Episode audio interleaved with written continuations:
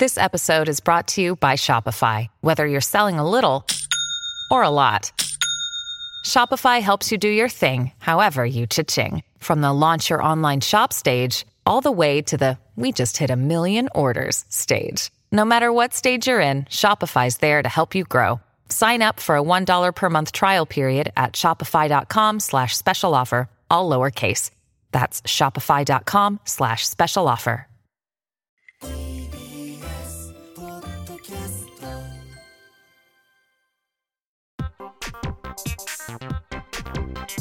TBS ラジオ展開図。TBS ラジオ展開図。今日注目するのはこちらです。世界中で進化を遂げるブロックチェーンや暗号資産の分野。各国で競争が起こる中日本でもよく聞かれるのが法整備が間に合っていない。法律が技術に追いついていないといった声。今夜のゲストはブロックチェーンや暗号資産の分野で政治や法律がどう関わっていけばいいのかを日々考えているプロです。詳しくお話を伺います。ということでゲストをご紹介します。株式会社ブロックチェーン戦略政策研究所代表取締役日田圭一さんです。よろしくお願いします。はい、よろしくお願いします。お願いいたします。まず最初に私から日田さんのプロフィールを簡単にご紹介しますね、職業能力開発総合大学電子工学科を中退後翻訳業界へ就職されます。その後フリーランスを経て2014年ライジングビットコインジャパンを結成。その年に発足した一般社団法人日本価値記録事業者協会 JEDA に事務局長として参画され2016年一般社団法人日本ブロックチェーン協会として生まれ変わります。そして2018年まで事務局長として活動され暗号資産に関する法整備税制改正会計基準などの策定に参画し国内での行政や事業団体での講演や海外のカンファレンスへの登壇も多数ご経験されました。2022年株式会社ブロックチェーン戦略政策研究所を設立し一般社団法人日本ブロックチェーン協会アドバイザーに就任されています。ということではい。設楽さんすごい方がいらっしゃいましたね。そうですはい。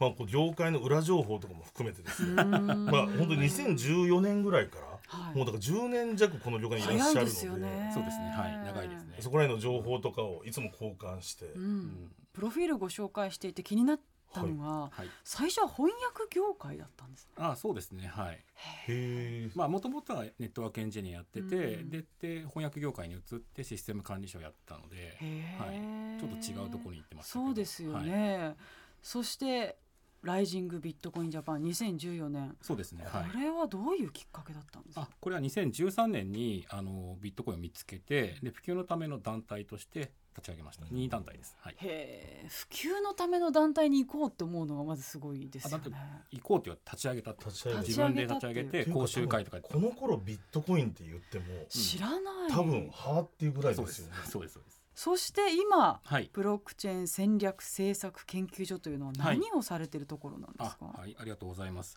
あのうちの会社はですね、まあ、研究所って名前がついているのでブロックチェーン自体の研究やってるふうに思われがちなんですけど、うん。実は2つの授業やっていまして、まあ、今までやっていたそのロビー活動ですね、えー政治家とか行政に対してあの、まあ、働きかけをするっていうことが一つ。うん。でそれではですね実はお金がもらえないというか稼げないところがあるので、もう一つはコンサルティングをやっています。うん。えーブロックチェーン企業とか、まあ、これから Web3 のサービスを展開するような、えー方々に、まあ、相談を受けてで、まあ、必要な組織とか人へ、まあ、つなぎをして収入を得ているというところですね。うはい、んなんかあのね冒頭でもあったんですけどやっぱりその法律とかってはい。まだまだこう問題点というかはい改善点があるというところなんですか？今。そうですね、はい、2014年に、まあ、この日本価値記録事業者協会と作ったんですけどもその当時っていうのはマウントコックス事件っていうのが起きましてうん、まあ、かなり大きな事件だったんですけどもそれを受けてたまたま本当に私自身は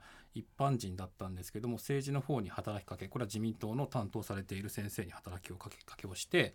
えー例えば、まああのえー取引所の、まあ、団体を作るっていうことで話しに行きました。でこの時に、あの今言った価値記録事業者協会っていうのを、まあ、ここでも出演した加納さんとかですねビットプライの加納さんとか、コインチェックの商業者と一緒に、まあ、作ったというところですね。はい。うーん。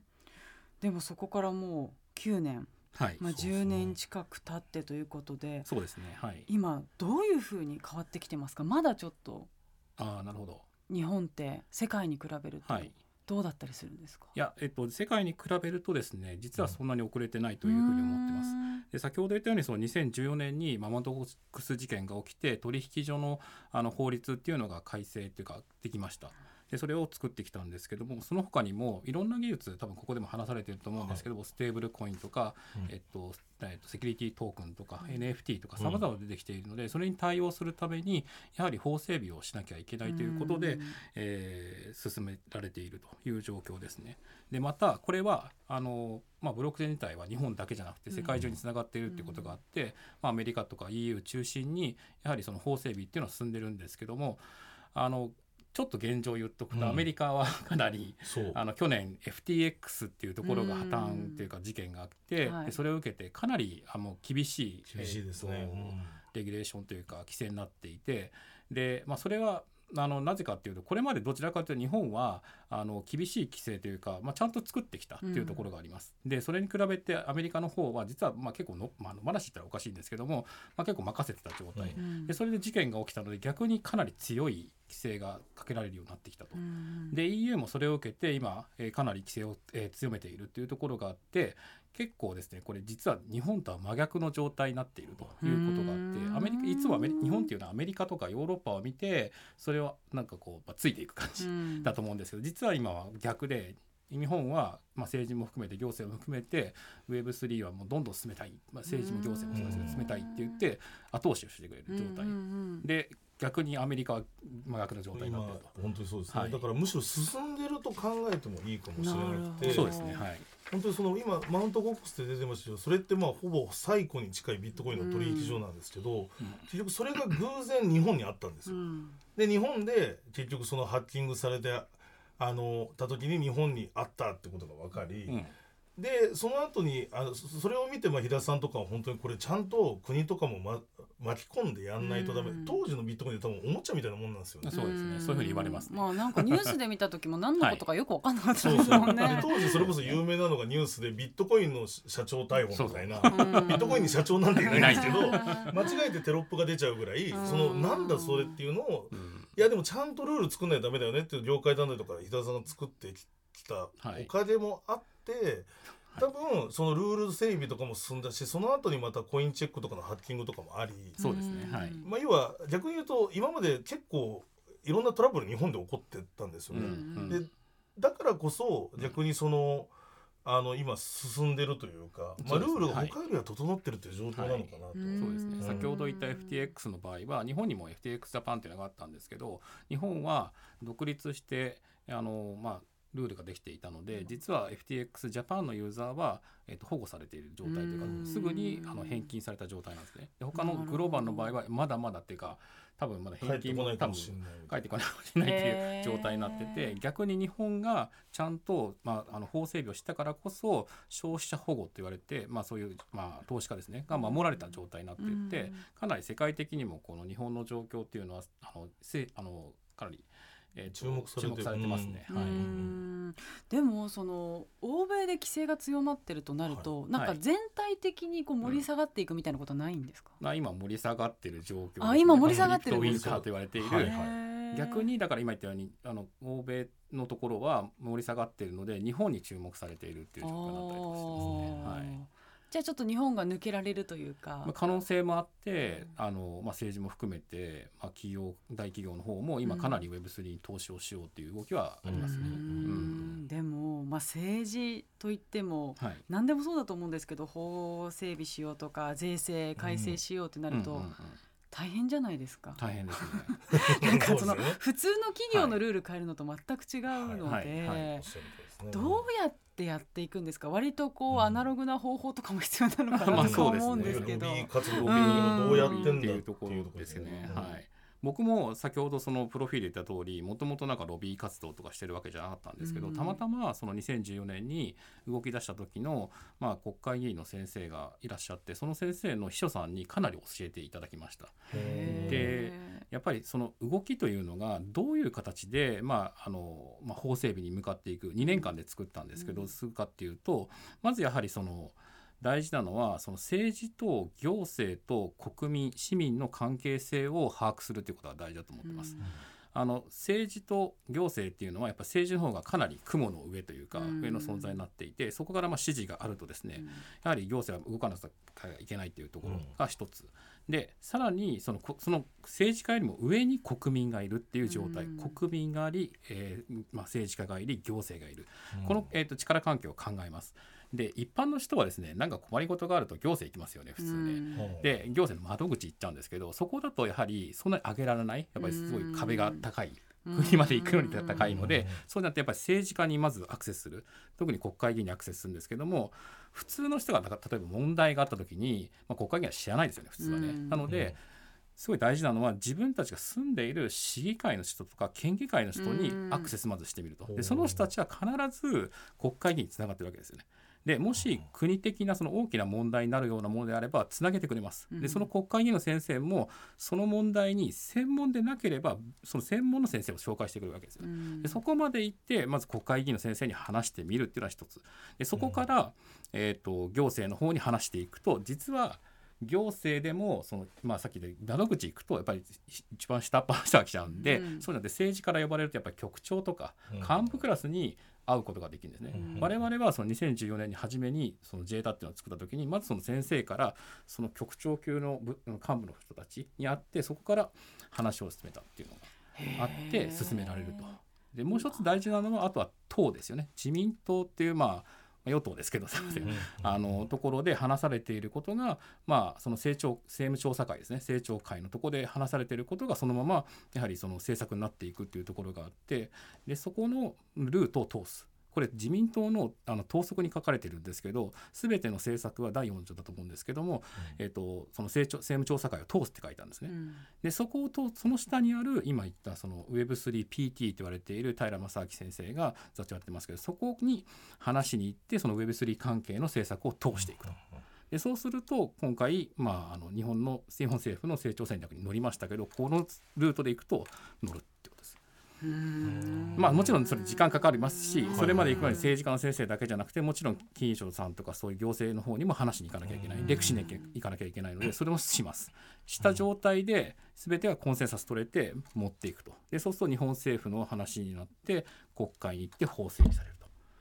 ていう流れですね。なんかもう大変大そう変っていう聞きながらもうとにかく。活動みたいなことから始めていくってことですよね。そうそうそうだって最初はえななんですか？ビットコインってってとこから始まるわけですよね。そうですそういうのを一人一人こうデクしていくというか説明しに行っていくっていうところを繰り返していくってことですね。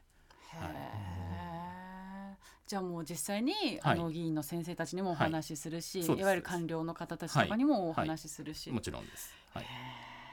何が一番ハードル高かったですか？難しかったですか？いや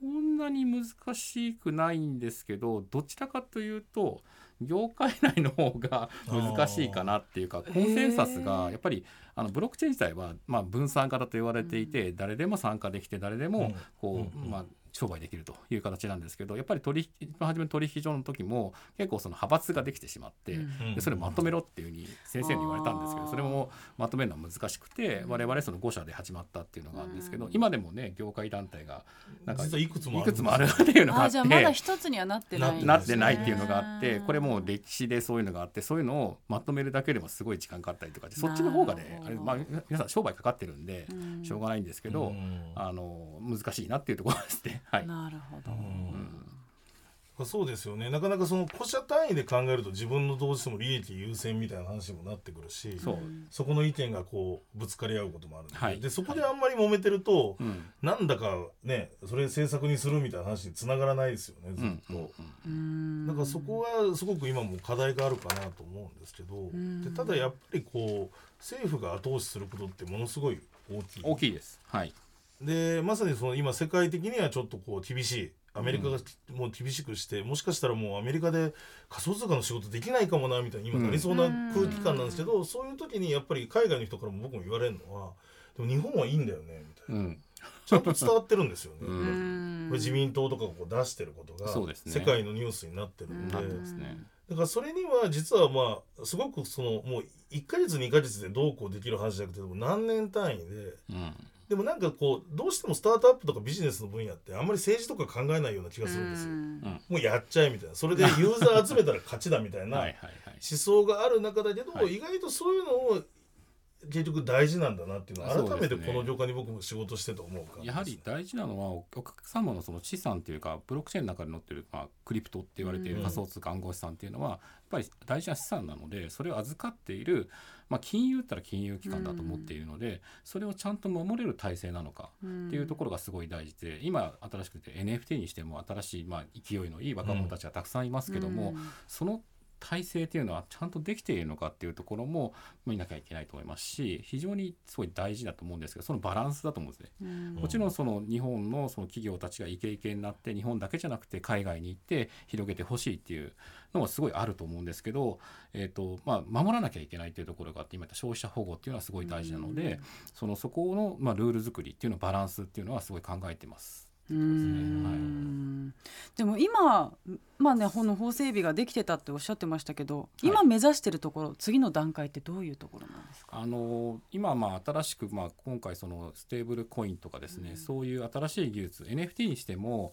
えっと、やっとですね、えっと、金融庁さんの方が、えーどういう形であれば、N まあ、NFT をまあ使ってもいいですよみたいな、えーコメントが出たりとか、うん。えーで結構前向きな形に出ているので新しい、まあ、技術はこれからもたくさん出てくるはずなんですね。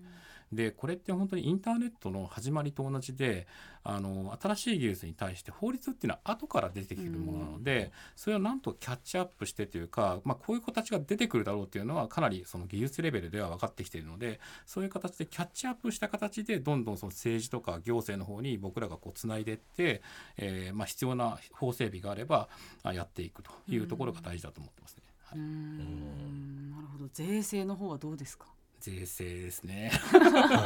い。やまあよく多分ここで多分話されてると思うんですけど。もうそうなん先週も話しましたか？らねまあいいろんなものにかかる、い、ろんなパターンの税があると思うんですけど、はい私も一応ちょっと暗号資産持ってるのおで、ーはいはい。そのままがいいですね。多分ずっとねしばらく。そのままがいいもうしばらくもうほ踊るって言いますけどね。ほどまあいいんですけどあの非常にそのよく言われるのはその、えっと、分離課税の問題所得税の分離課税の問題で、はい。利益が出たら、まあ、あのえ雑所得として、うん。えーやんなきゃいけないっていうのでかなり、まあ、最高税額が55%ということで大変なんです、うん。それを例えばガブとか同じように申告分離課税にして20%ぐらいしてほしいっていう話はよくされてる、うんこれはよくわかるんですけど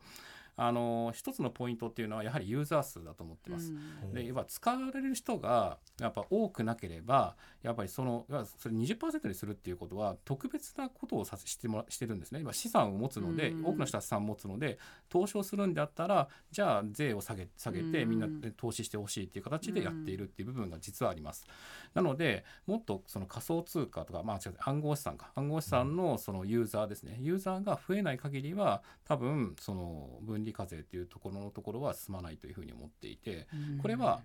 税金っていうのはやはり国の全員がですね、まあ、納めるというか納税する義務がっていうあると思うんですけどそれって公平性を考えるとやはりそのユーザー数が増えれば増えるほど、まあ、皆さんが使うんであればじゃあ税を、えー、と軽くして皆さん使いましょうっていう考え方なので、よくやっぱこのクリプトの世界の人たちは俺たちなんとかしたいとか言うんですけど、うん。だったらユーザー数を増やすべきなんですよ。ね。僕は、あの本当に声を大にして言いたいのは取引所も含めてユーザーが自分の友達とか家族にみんなで取引所にユーザーを作ってもらったりで増やしてもらう,、んんんこれによってユーザー数が増えることでそのその数字を持って説得しに行けるんですよ。うん。それはすごい大事なことなんですね。だからあのツイッターとかで つぶやいてもしょうがなくてそれよりは自分の周りを入れていく。それから始まるっていうところですね。うん。はい、うんなるほどね。さてお時間も少なくなってきてしまったので、はい最後にブロックチェーン暗号資産と政治法律 今後の展開を教えてください。はい、あのーこれからもう毎日のようにその Web3 の事業っていうのは、まあまあ、どんどん出てくるっていうか、皆さんの生活の中に多分入ってくると思います。で多分ブロックチェーンもインフラ技術だと思っているのでどんどんその生活の中に入ってきて今は NFT を作ったからニュースリリース出しましたとか DAO を作りましたからニュースリリース出した、そうじゃなくてもう今はインターネット当たり前に使ってますけどそれ使った時と同じようにあのなるっていう状況が多分10年20年ぐらいにはなると思うんでその展開の初期の状態なので非常に面白い世界なので多くの人にはあの参加してほしいと思ってます。はい。はいということで今週のゲストは株式会社ブロックチェーン戦略政策研究所代表取締役日田圭一さんでした。ありがとうございました、はい、ありがとうございました。TBS ラジオ展開図